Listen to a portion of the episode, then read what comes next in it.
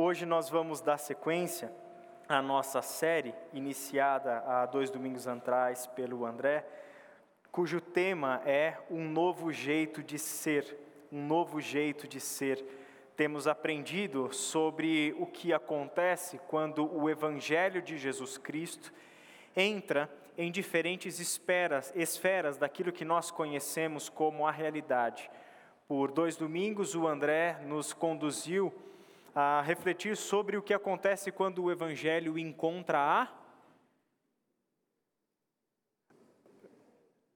De novo, então, tá? Vou fazer de conta que eu não nem ouvi. O que acontece quando o Evangelho encontra a cultura? Nós refletimos em primeiro lugar sobre Romanos, depois olhamos para uma história, a história da descendência de Adão, a história, um estudo de caso sobre a descendência de Adão, e hoje nós vamos olhar para uma característica, para um aspecto que está exatamente no centro de toda e qualquer cultura. E essa, esse elemento, esse aspecto é a religião. Toda cultura está sendo construída em torno do que nós chamamos de religião.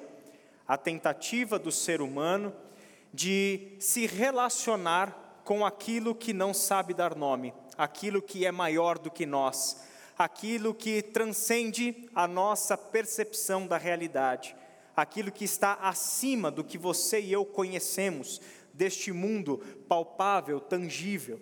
Este elemento religioso faz parte de todas as culturas, de todos os lugares e de todos os tempos. Não existe uma cultura que não tenha lá no seu cerne a religião. Até mesmo expressões e contextos arreligiosos, como ciência, como ateísmo, encontram dentro de si traços de extrema religiosidade apego doutrinário e até mesmo irracional a determinados aspectos daquilo que constituem a sua forma de pensar e assim por diante.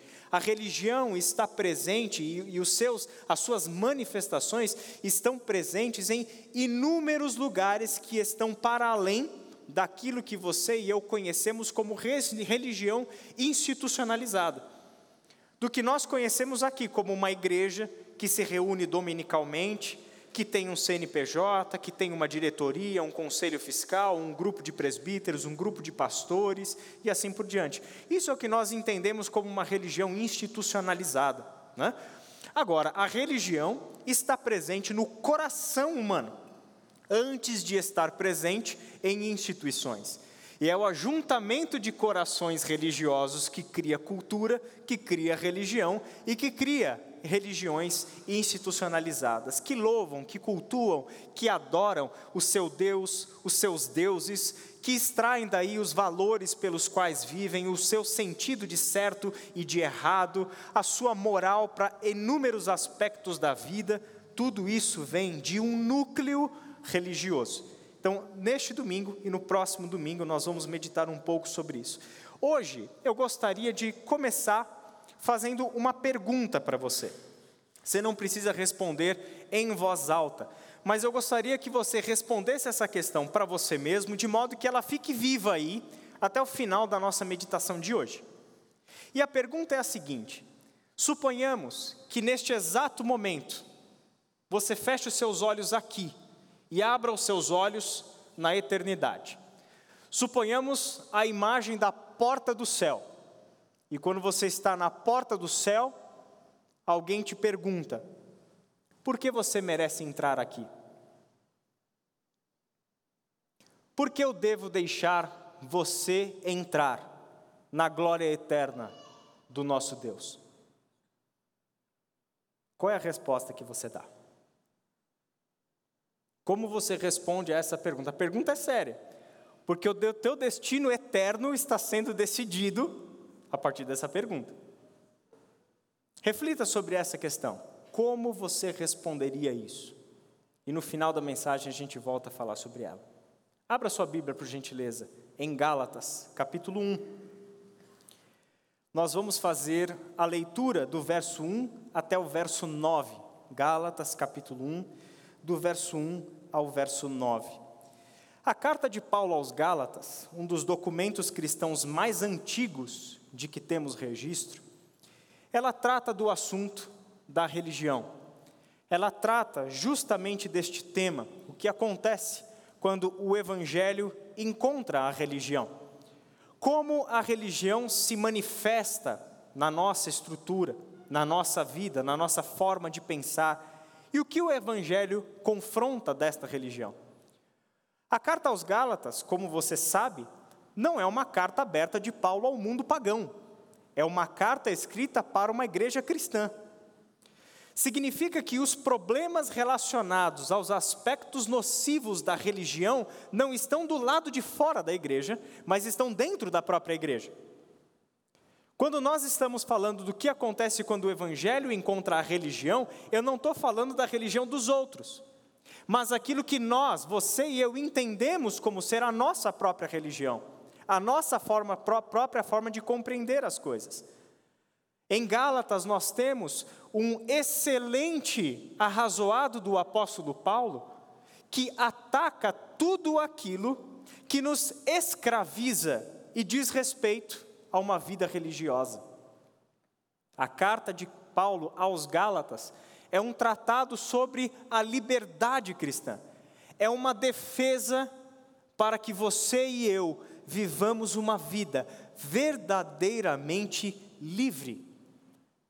É um texto em que todos os argumentos que estão aí de um apóstolo Paulo inspirado pelo Espírito Santo de Deus podem ser lidos por nós e estudados e assimilados por nós para nos protegermos de todas essas é, entranhas religiosas que estão dentro de nós, não estão fora de nós.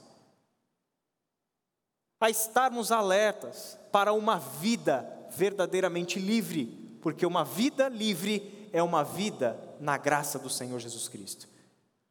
É uma vida que compreendeu a graça do Senhor em toda a sua verdade, e tudo o que é e tudo o que faz é em resposta a graça de Deus e mais nenhuma outra coisa.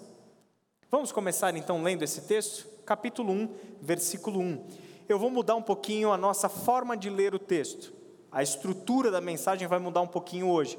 Na primeira parte, nós vamos ler estes textos e aí a gente já vai fazendo os nossos comentários, entendendo esta parte inicial da carta, esses nove primeiros versículos da carta, porque este texto inicial de Gálatas já nos dá um excelente mapa para entendermos toda a carta, e aí depois, no seu estudo semanal, você pode continuar por aí. Então, nessa primeira parte, a gente vai olhar para o texto e depois, na segunda parte final, nós vamos fazer duas considerações gerais sobre o que essa carta ensina para nós. Paulo, apóstolo enviado não da parte de homens, nem por meio de pessoa alguma, mas por Jesus Cristo e por Deus Pai, que o ressuscitou dos mortos, e todos os irmãos que estão comigo às igrejas da Galácia, a vocês graça e paz da parte de Deus, nosso Pai, e do Senhor Jesus Cristo. Isso, numa carta, é o remetente, a saudação e os destinatários. Nesta introdução da carta, Paulo se apresenta, e este Paulo, quem era? Quem é este remetente da carta? Ele era um judeu. A sua identificação cultural e religiosa é de um povo chamado povo judeu, o povo bíblico de Israel, um povo cuja identidade foi construída ao longo de todas as histórias que você e eu encontramos no Antigo Testamento.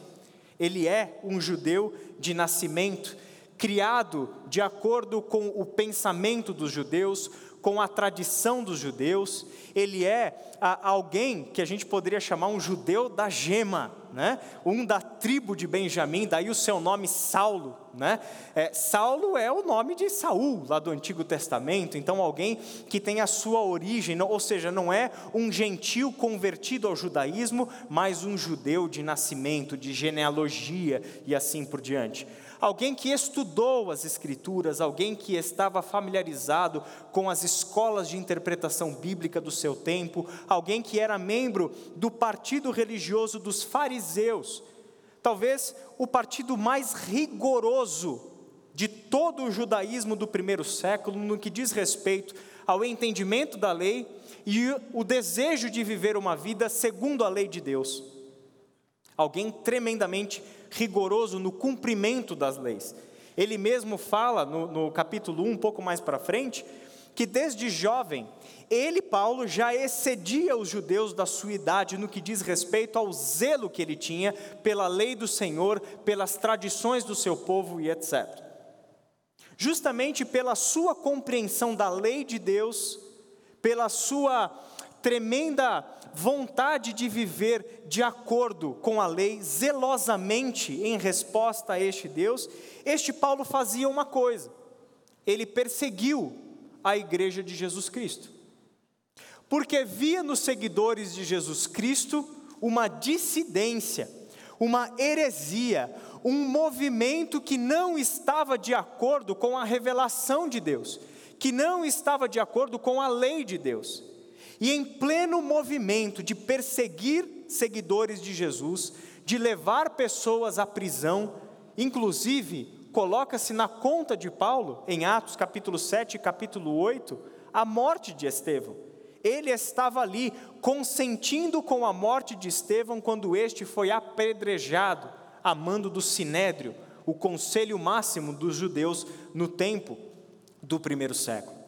O apóstolo Paulo estava lá, indo em direção a Damasco, quando Jesus Cristo, em pessoa, vai ter um encontro com ele. E mais, Jesus Cristo ressuscitado encontra-se com ele na estrada de Damasco, e aquele encontro muda a vida de Paulo radicalmente. É aquele contato com Jesus. E quem é Jesus, gente? O Evangelho de Deus. Jesus é o Evangelho de Deus, aquele que foi enviado da parte de Deus para a nossa salvação, para nos libertar da lei, para nos libertar da condenação da lei, para nos libertar do pecado e de tudo aquilo que é contrário à vontade de Deus. Ele se encontra pessoalmente com o Cristo ressuscitado, o Evangelho de Deus que se manifestou. E agora, ele, por vocação do Senhor, se torna quem? O apóstolo dos gentios. Que coisa impressionante! Deus entra na história de Paulo e transforma ele de um perseguidor da igreja de Cristo ao apóstolo dos gentios. Só que aqui tem um problema muito grande. Como era um judeu e um judeu da gema, um judeu rigoroso, um judeu tremendamente tradicional, o contato com os gentios é tremendamente frágil e conflituoso. Porque os gentios não veem os judeus com bons olhos e os judeus não veem os gentios com bons olhos. O próprio Paulo, em Efésios capítulo 2, a partir do verso 11, descreve a relação de judeus e gentios como separados por um muro de inimizade. Judeus e gentios estão na história separados, as suas culturas não batem, a sua visão de mundo não bate, a sua religião não bate, consequentemente, a sua moral não bate. São povos que, com palavras do próprio Paulo, estavam separados por uma muralha, por um muro de inimizade. Só que Cristo Jesus veio ao mundo e uma das coisas que ele fez é derrubar o muro de inimizade e dos dois que antes estavam separados, construir um novo povo uma nova humanidade em Jesus Cristo. Paulo é o homem escolhido de Deus para levar o evangelho do mundo cultural e religioso dos judeus para o mundo dos gentios. Ele mostra nesse texto, de uma forma bastante enfática, que ele é um apóstolo de Jesus Cristo e enviado não da parte de homens, nem por meio de pessoa alguma, mas por Jesus Cristo e por Deus Pai. Paulo, apóstolo, Saulo, que agora, no exercício do seu apostolado, vai aos gentios, abandona o nome Saulo e adota o nome Paulo, um nome mais apropriado para estar, viver, andar entre gentios, imergir em uma outra cultura que era a cultura do mundo greco-romano. Este Paulo precisa enfatizar que a mensagem que ele anuncia, o evangelho que ele prega, não é proveniente de nenhum homem. Ele não aprendeu de homem algum quem o comissionou não foi uma autoridade religiosa. Quem o enviou não é o sinédrio judaico, tampouco as colunas da igreja de Jerusalém, como Tiago e Pedro, que ele vai falar lá no capítulo 2. Ele foi escolhido e enviado por quem? Por Jesus Cristo e por Deus Pai. Ele foi enviado por Jesus, o Messias. Ele foi enviado por Jesus, o Cristo o prometido de Deus para a salvação, aquele por meio de quem Deus Pai haveria de reinar, governar, hoje e para todo sempre. Ele é enviado por Jesus Cristo, que é o próprio conteúdo do Evangelho, e Deus Pai, que é o arquiteto maior deste grande plano de salvação que se concretiza na história na pessoa do seu Filho Jesus Cristo. Ele fala sobre todos os irmãos que estão comigo.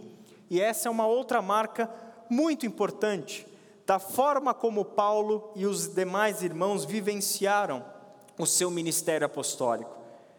Quando escreve a carta, nós não sabemos exatamente quem eram essas pessoas que estavam com ele. Muito provavelmente Barnabé e Tito, que são dois homens mencionados na carta.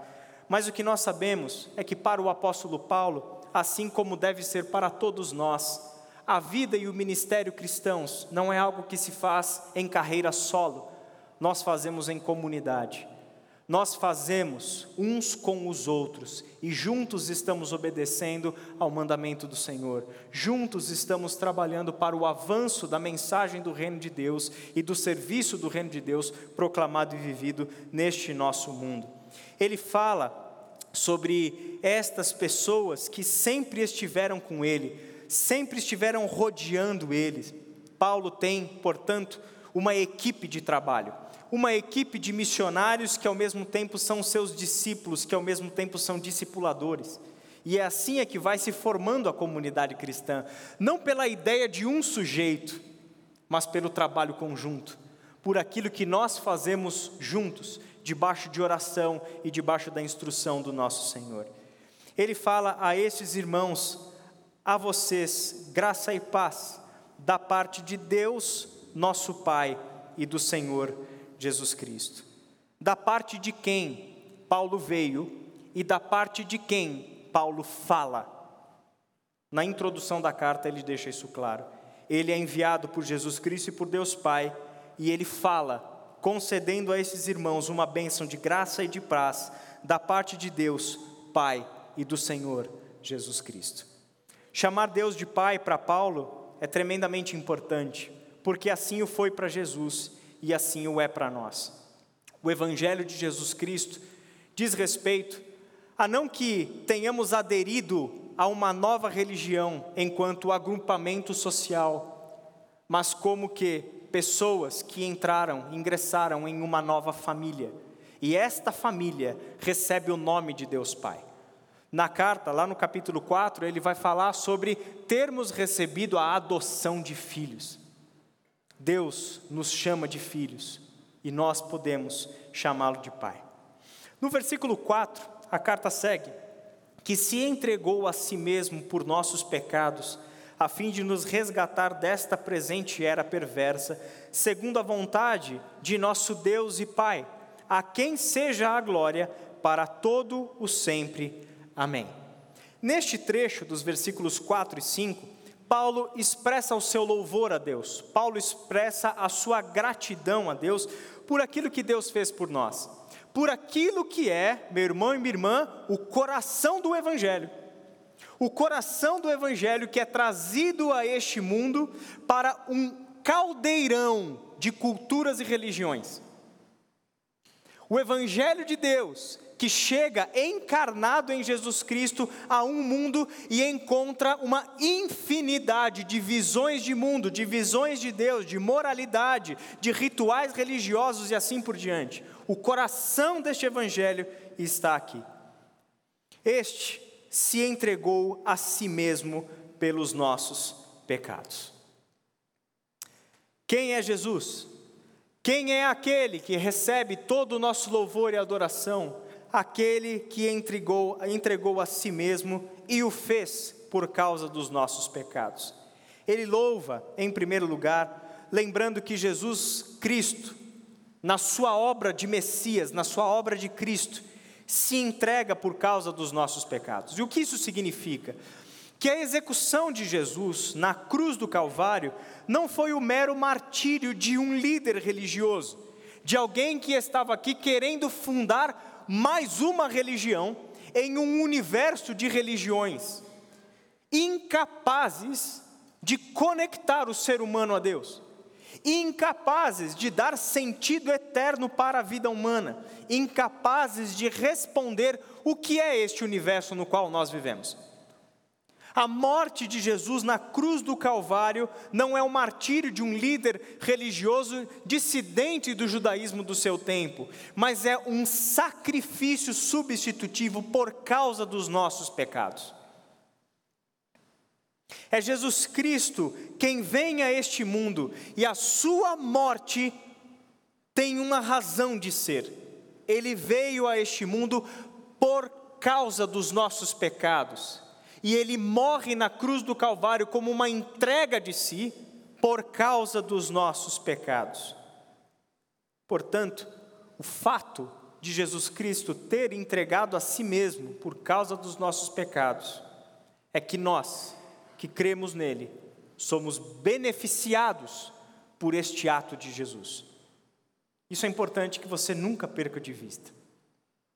São os méritos de Jesus Cristo, que se entregou a si mesmo pelos nossos pecados, que sustentam a minha e a sua vida. São nos méritos de Jesus Cristo que nós vivemos e podemos chamar Deus de Pai. São nos méritos de Jesus Cristo que nós podemos nos aproximar do nosso Deus ousadamente, sem termos medo de sermos fulminados por causa da nossa pecaminosidade humana, mas pelos méritos de Jesus Cristo podemos entrar com ousadia no Santo dos Santos, pelo véu que um dia foi rasgado. Essa é a maravilha do Evangelho de Jesus Cristo pregado a nós, aquele que entregou a si mesmo por nossos pecados. Este, esta entrega de Jesus, este sacrifício de Jesus, tem uma finalidade. A finalidade é que nós sejamos resgatados desta presente era perversa. A entrega de Jesus serviu, portanto, para um resgate, para uma libertação Libertação do que exatamente? Paulo fala muito sobre libertação em diversos outros textos das suas cartas. Mas a libertação aqui, especificamente, é acerca desta era perversa. O que é uma era perversa? O que é um tempo perverso? É um tempo mau, caracterizado por oposição estrutural a Deus que mantém a gente escravizados e que está nos conduzindo à morte eterna. Nos textos bíblicos, era perversa e mundo são palavras bastante utilizadas. Não amem o mundo e nem o que há no mundo. Lembra desse texto de primeira carta de João? Aqui, a presente era perversa, contraposta com a era vindoura, a era da graça eterna e plena. Quer dizer, o que isso significa?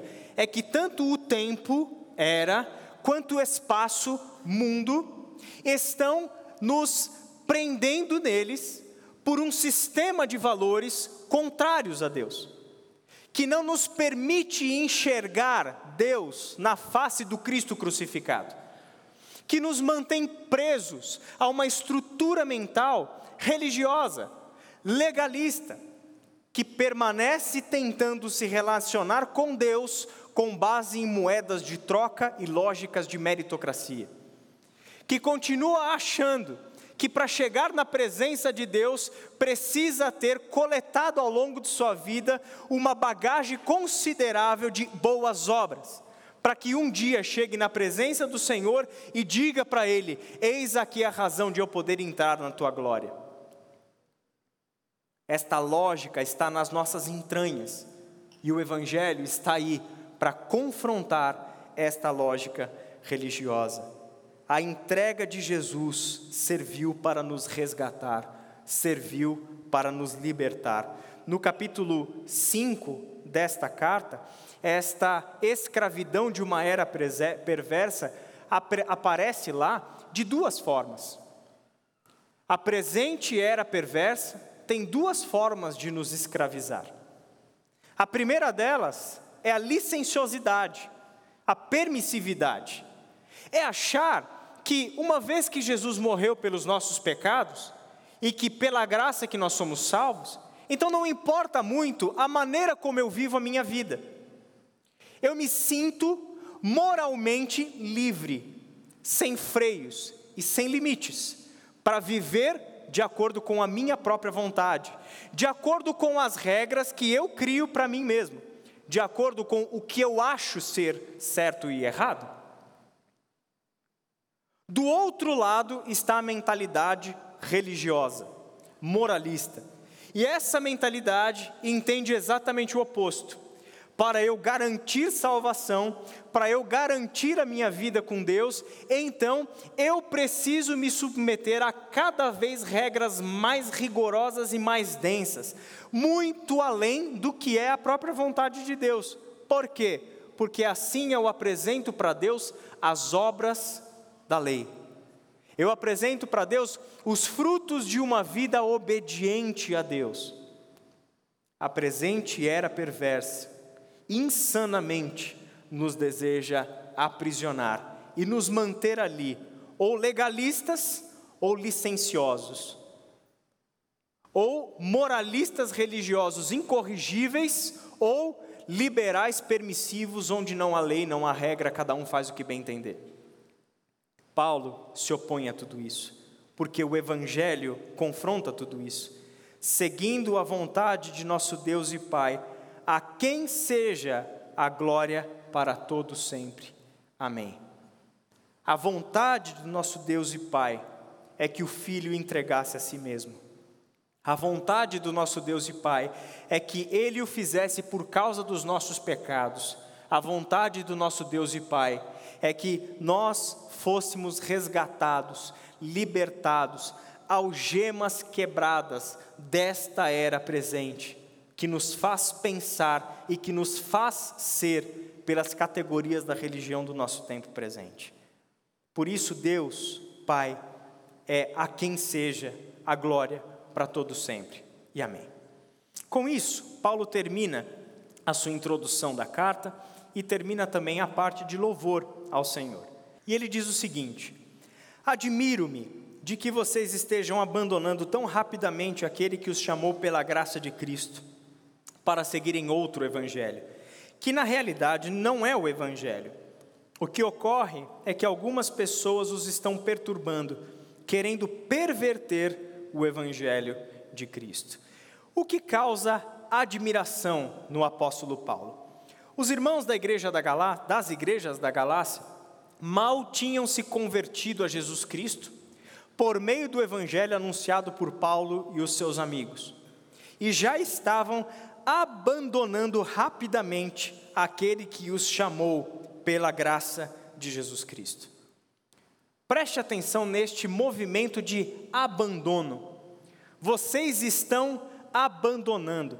Toda a construção verbal no texto grego original fala de um processo que está em andamento. Ou seja, não é que vocês abandonaram no sentido já acabou o processo, acabou de uma vez, etc. Paulo está dando um alerta: vocês estão cruzando a linha. Vocês estão rompendo os limites. Vocês estão em um caminho perigoso, e este caminho é de abandono, não de uma ideia. Eles não estavam abandonando uma doutrina, eles não estavam abandonando uma mensagem, eles estavam abandonando aquele que os chamou pela graça de Cristo. Abandonar o Evangelho, aderindo a uma versão do Evangelho, a uma versão, como ele próprio mostra, pervertida do Evangelho, é sinônimo de abandonar a Deus, de abandonar aquele que nos chamou pela graça de Cristo. Portanto, mudar do evangelho apostólico, ou seja, o evangelho anunciado pelos apóstolos escolhidos de Jesus Cristo, que compõe o que nós conhecemos como Novo Testamento. Abandonar este evangelho para qualquer outra coisa, por mais que religiosamente tenha a aparência de sabedoria e etc., é abandonar o Deus vivo e verdadeiro. É curioso, porque o que Paulo escreve sobre o que estava acontecendo com os Gálatas é o oposto do que ele escreve do que aconteceu com os Tessalonicenses. Aqui ele fala que eles estavam abandonando rapidamente aquele que os chamou pela graça de Cristo. E em 1 Tessalonicenses 1,9, Paulo louva a Deus e elogia aqueles irmãos, por quê? Porque eles haviam abandonado os ídolos para servir ao Deus vivo e verdadeiro. Olha que coisa. Olha como a nossa percepção religiosa, como os germes da religião, vamos dizer assim, estão lá dentro da gente atuando o tempo todo e levam a gente a essas oscilações na nossa forma de pensar, na nossa forma de compreender o Evangelho e, consequentemente, na nossa maneira de viver. Paulo está mostrando para esse pessoal: acorda, porque existe uma catástrofe em andamento na vida de vocês. Vocês estão abandonando aquele que os chamou pela graça de Cristo. E aqui, gente, quando ele fala pela graça de Cristo, ele toca no elemento central do Evangelho. O que falta nisso que ele chama de outro Evangelho, que na realidade não é o Evangelho? O que falta nesta perversão do evangelho que outras pessoas estavam introduzindo nas igrejas da Galácia, nada mais é do que a graça de Deus.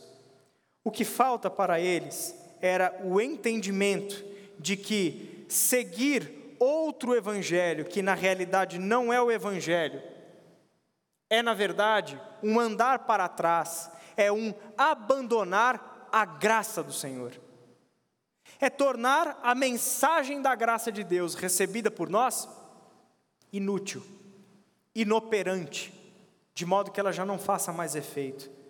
Ele mostra que o que ocorre são pessoas que estão perturbando, querendo perverter o Evangelho de Cristo. O que leva pessoas a querer perverter o Evangelho de Cristo? No caso dos Gálatas, a gente vai descobrir lá no final da carta que era uma questão de orgulho. E no momento certo a gente vai falar sobre isso.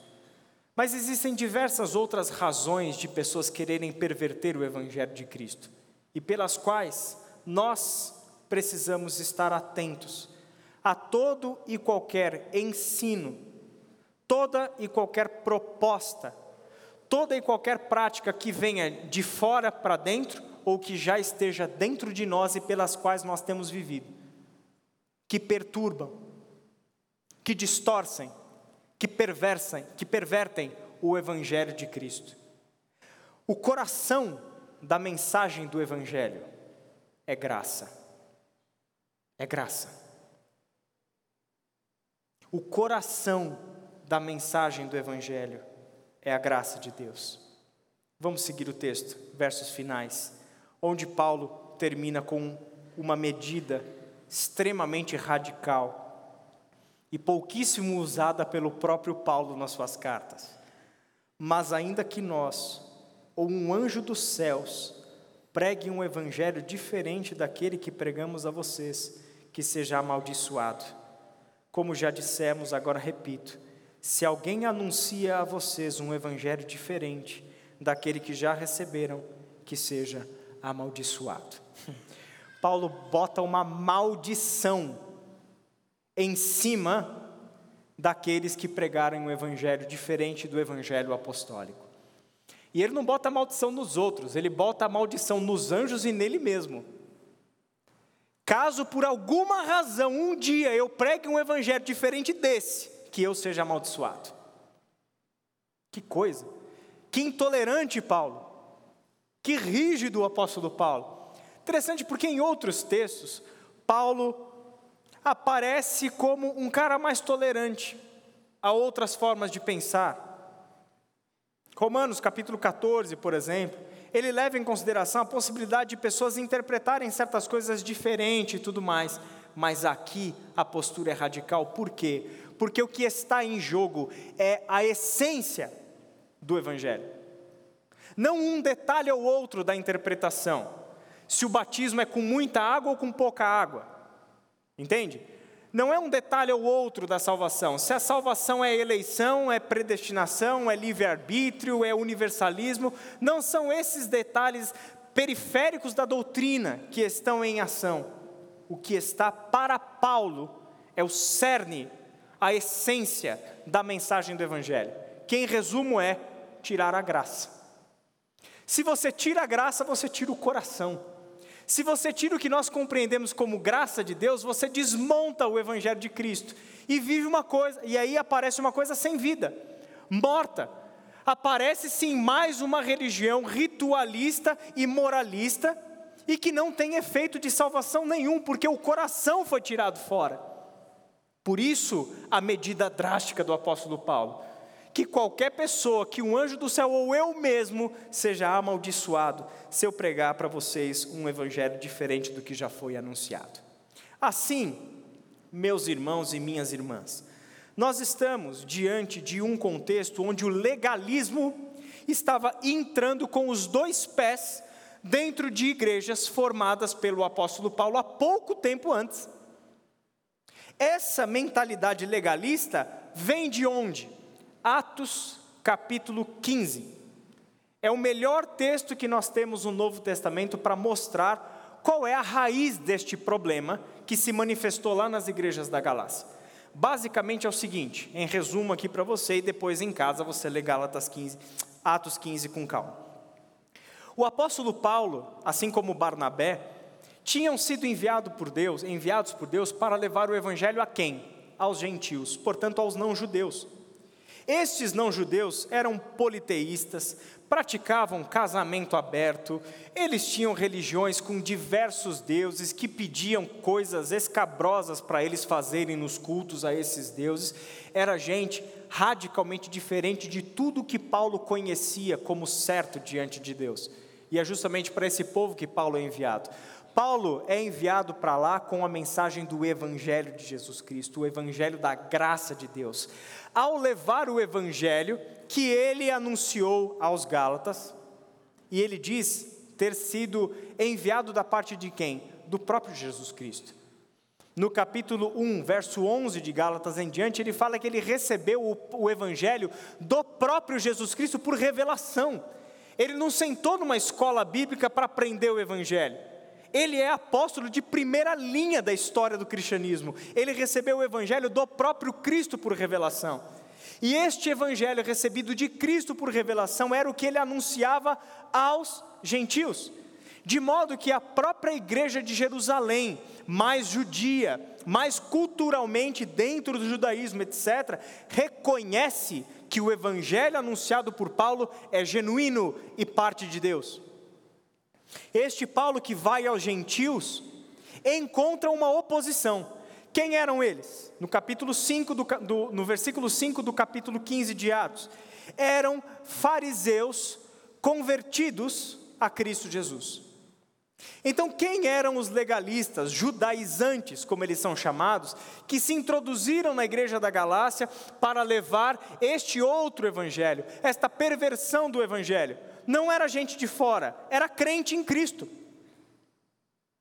Mas que, sendo crente em Cristo, não distinguia entre o que é uma vida por obras da lei, o que é uma vida pautada nos seus próprios esforços, o que é uma vida pautada nos seus próprios méritos e o que é viver pela fé na graça do Senhor Jesus Cristo. Não fazendo essa distinção, o que eles entenderam? Recebemos muito bem a mensagem de Jesus como Messias, só tem um detalhe: vocês, gentios, precisam se submeter à lei. Que lei? A lei de Moisés. Vocês precisam se tornar, portanto, judeus, para que, sendo judeus, permaneçam salvos como povo de Deus. Porque é pela obediência à lei, pela circuncisão, que é a marca máxima de pertencimento ao povo de Deus. Então, vocês precisam ser circuncidados, vocês precisam adotar um estilo de vida judaico, vocês precisam se submeter a todas as prescrições da lei mosaica e das nossas tradições para serem justificados. Esse era o ensino. Esse universo colidiu, porque Paulo e Barnabé, sendo esta uma perversão do evangelho de Cristo, levaram o assunto adiante até que chegou em Jerusalém, para que em Jerusalém o assunto fosse debatido. Então ali a igreja se reúne para deliberar sobre essa questão. O que acontece nesse entroncamento entre a religião e a cultura dos judeus e a religião e a cultura dos gentios? O que serve para avaliar a religião e cultura dos gentios não é a religião e a cultura dos judeus e vice-versa. O critério não é um combatendo o outro com a sua própria experiência, mas é os dois encontrarem o Evangelho de Jesus Cristo. O que precisa ser juiz sobre esta situação é o Evangelho de Jesus Cristo. Graças a Deus, qual é o resultado desta reunião dos líderes da igreja lá em Atos capítulo 15? As ideias dos judaizantes legalistas são rejeitadas.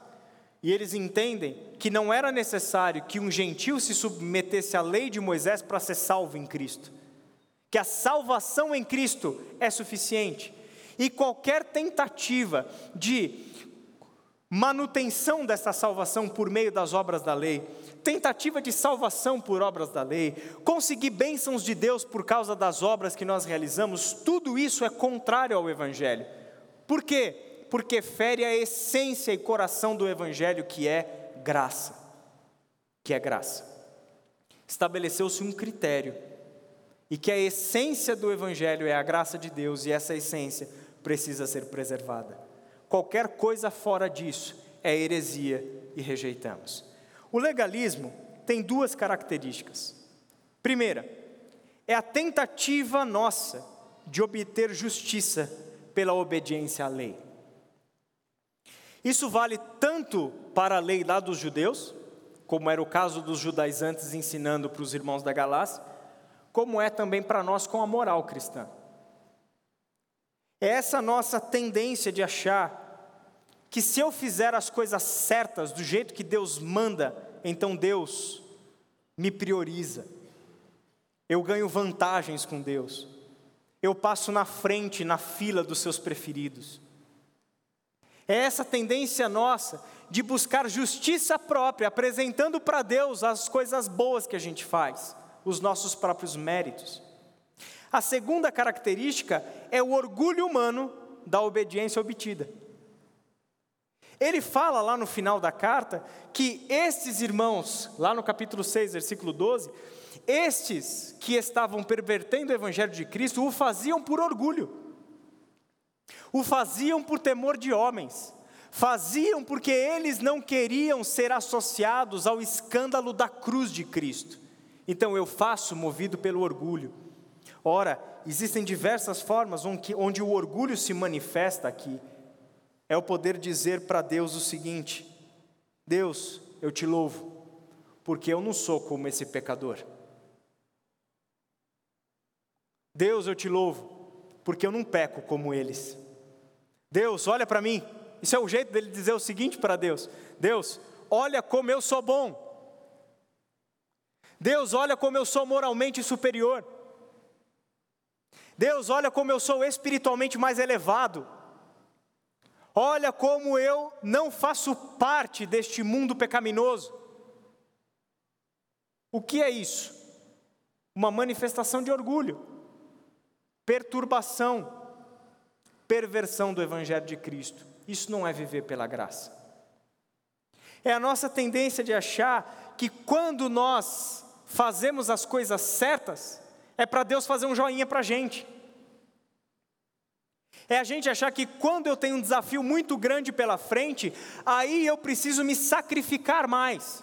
E coisas boas, presta atenção, coisas boas, como oração, como leitura da Bíblia, como serviço ao próximo, como dízimo e oferta, entram a ser usadas como moedas de troca para obter favor de Deus. O que é isso? A mente legalista em operação, o coração religioso em atividade. Sabe aquela história? Eu quero muito alcançar uma bênção de Deus. Então, para alcançar a bênção de Deus, eu vou fazer aqui um sacrifíciozinho. Só que é claro que hoje, 2023, a gente não vai matar um animalzinho para sacrifício. O que, que é um sacrifício para nós hoje? A gente usa as coisas boas da nossa fé. Então eu vou orar mais, eu vou ler mais a Bíblia, mas quem disse que a oração e a leitura da Bíblia está a serviço de uma compra de favores de Deus? A oração e a leitura da Bíblia é para o desenvolvimento da tua vida de fé. Não é para você conseguir favor de Deus. Favor de Deus você já conseguiu na cruz do Calvário, meu irmão e minha irmã. Nada supera isso. Este é o favor, pela graça você está salvo e não há condenação sobre você. Isso é o favor gracioso de Deus sobre nós. Isso é o amor divino nos abraçando eternamente. Que outra coisa a gente precisa? Sejamos sinceros, mas a gente encontra alguma coisa para precisar, porque a gente deixa o nosso mundo, o nosso tempo, a nossa religiosidade, a nossa cultura falar mais alto e nos instigar. E ao fazer isso, a gente vai tentar obter a justiça pela obediência da lei. E aí vem a frustração. Eu me sacrifiquei por sete semanas, orando sete horas por dia, né? Melhor, vai, vamos ser mais realistas. Orando sete minutos por dia, às sete horas da manhã. Chegou lá, entreguei o sacrifício para Deus e Ele não me abençoou. Qual que é a lógica que está operando? Você não foi atendido. E a lógica é: eu apresentei para Deus uma oferta de sacrifício para Ele fazer algo por mim e Ele não fez. Aí vem a frustração da fé, então eu vou abandonar Deus. Quem pensa assim, infelizmente, ainda não conheceu o Deus e Pai de nosso Senhor Jesus Cristo. Ainda não conheceu o Deus de toda a graça. Ainda não conheceu o Deus da maravilhosa graça sobre o qual a gente cantou aqui. Um exemplo disso é Lucas capítulo 15. Você conhece essa história? Você conhece essa história? Por motivos religiosos, por motivos culturais, por motivos de regras cerimoniais, Jesus é indagado por fariseus e por mestres da lei sobre o que ele, por que ele come com publicanos e com pecadores. O que é que está por trás desta mente? O que está na estrutura desta mente que questiona Jesus por ele comer com publicanos e com pecadores? É uma mente religiosa cuja estrutura mental mostra para ele que o lugar de gente santa e que fala de Deus não é com o pecador, é com a gente. O lugar de Jesus não é lá com os pecadores. O lugar de Jesus é no nosso pequeno grupo, porque o nosso pequeno grupo é muito santo. A não ser a parte da glutonaria no final do pequeno grupo, né? Mas o nosso grupo, tirando a glutonaria, é muito santo. Então, o lugar de Jesus, que fala da parte de Deus, que a gente não tem como negar que ele fala de Deus, que ele faz coisas maravilhosas que a gente nunca viu ninguém fazer. Ok, ele fala de Deus, ele está aqui falando do reino do Pai, ele está falando coisas coerentes e tal. Só que a gente não entende por que, que ele está comendo com publicanos e com pecadores. E aí Jesus conta uma parábola. Na verdade, ele conta três histórias para dizer uma única coisa. E quando ele chega lá na parábola do filho perdido, como nós conhecemos, ele conta a história de um pai que tinha dois filhos. O filho mais novo chega para o pai e pede para o pai a sua parte na herança. Isso significa que pouco tempo depois ele, ele vai embora e leva a herança com ele. Isso é que ele rompeu com o pai a relação legal de pai e filho. De modo que ele está usufruindo da sua herança com o pai em vida.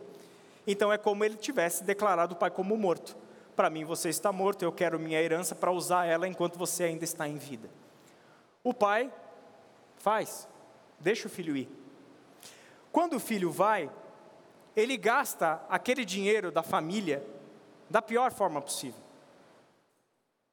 ele vai beber, ele vai se drogar, ele vai gastar dinheiro com prostituição, ele vai alcançar o fundo do poço da existência humana, a ponto dele querer comer comida de porco e nem isso conseguir.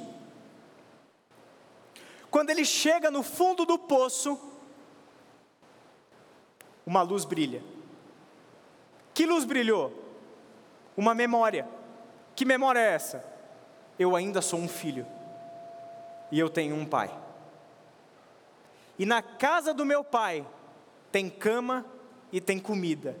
E eu aqui perdi a minha dignidade humana vivendo com porco e comendo, querendo comer o que porco come. Este insight é o que leva ele de volta para a casa do pai, ensaiando o discurso do arrependimento. Você já foi criança e você já ensaiou o discurso de arrependimento. É ou não é? Eu lembro dos discursos de arrependimento que eu já voltava ensaiando da escola para minha mãe do porquê que eu tinha tomado uma advertência ou alguma coisa assim. Ele volta lá, pai, pequei contra os céus, pequei contra ti, já não sou digno de ser chamado seu filho, mas me tenha na sua casa como se eu fosse um dos seus servos, como se eu fosse um dos seus empregados.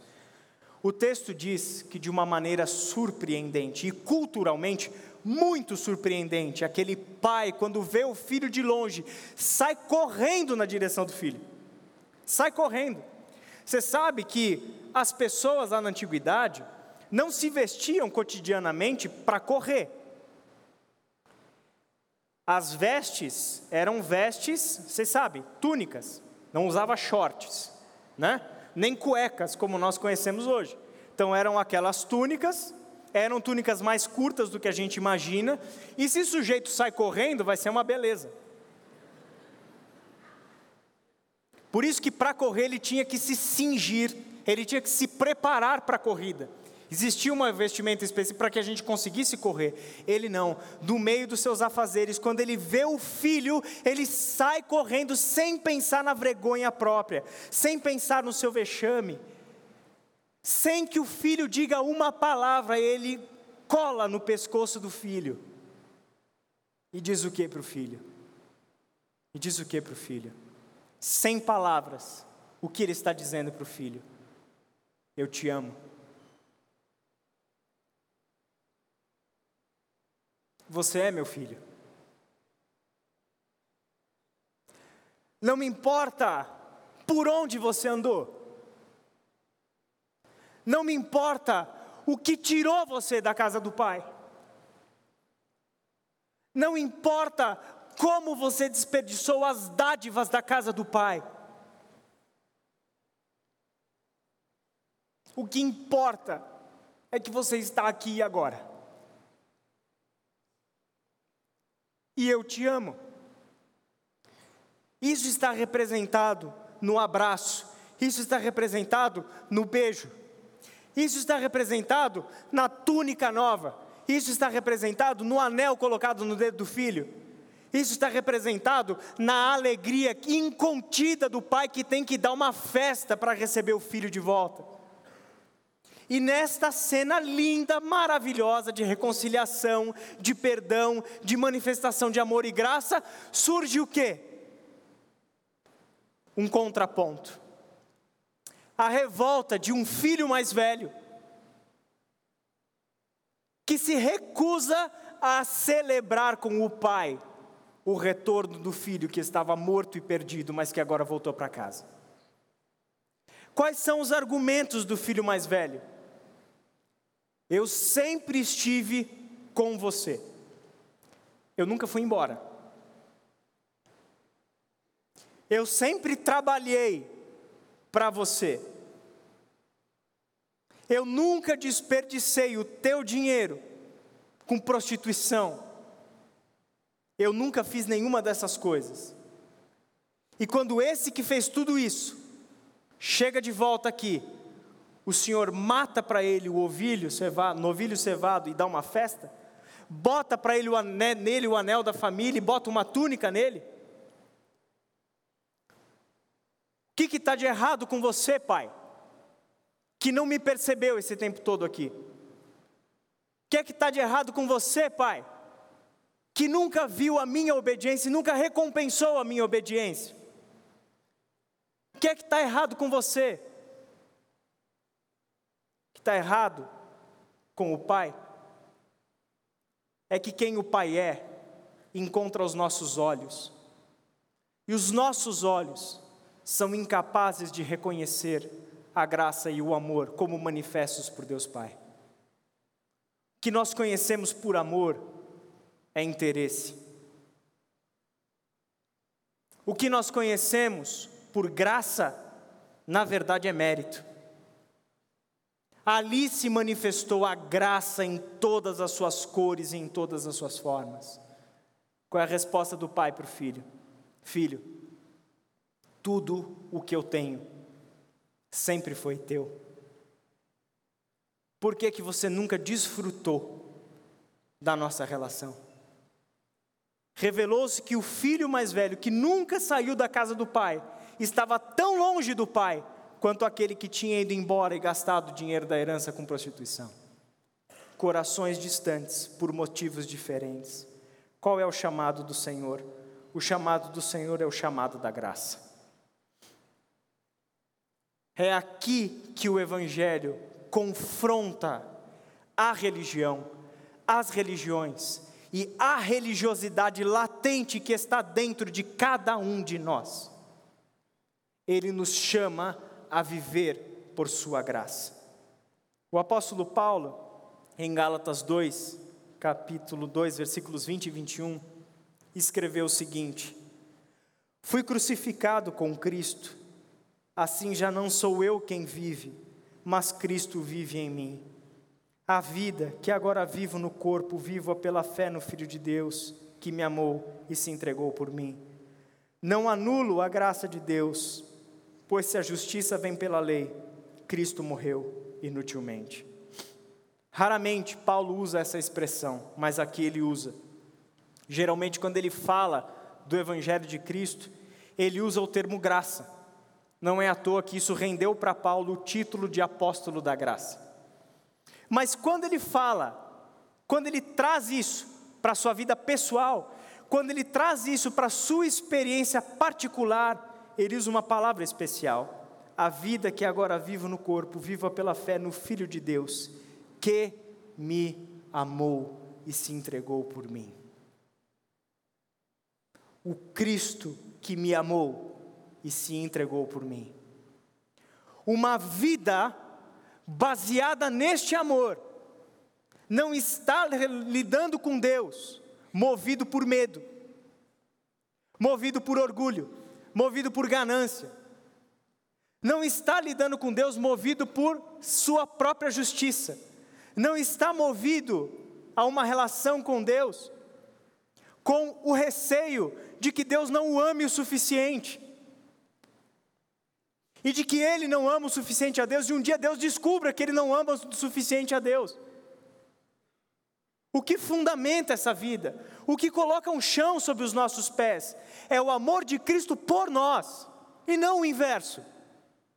É porque Ele nos amou, porque Ele nos amou e se entregou por nós. É assim que nós não anulamos a graça de Deus. A vida que eu agora vivo, olha isso, não sou eu quem vive, mas é Cristo que vive em mim. Assim como o ar que a gente respira, o chão que a gente pisa, a água que a gente bebe, a cama onde a gente repousa e recupera as nossas forças, esta realidade toda que nos circunda e nos possibilita a vida, agora é Cristo. Agora é Cristo. E a convicção é que Ele nos amou e se entregou por nós. Voltamos à pergunta inicial. Você fecha os olhos daqui e abre os olhos na eternidade. E te perguntam: por que você pode entrar? Por que eu devo abrir os portões celestiais para que você viva eternamente na presença do Deus que é amor? A resposta não pode ser entre os meus erros e os meus acertos, eu acertei mais do que eu errei.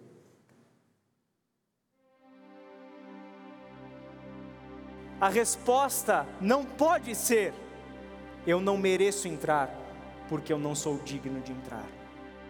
Porque entre os meus erros e acertos, eu errei mais do que eu acertei. Essas respostas não cabem, porque nós estamos falando do Evangelho de Jesus Cristo. Qual é a única resposta que cabe? Eu posso entrar, porque Jesus Cristo me amou.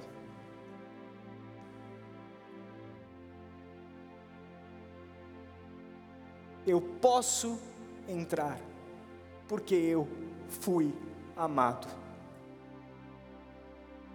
E por que eu fui amado? É que entre os meus erros e acertos, eu busquei viver uma vida em resposta ao amor que eu recebi. Feche os teus olhos. E eu gostaria de ler um pequeno texto para vocês e fazer desse texto a nossa meditação final.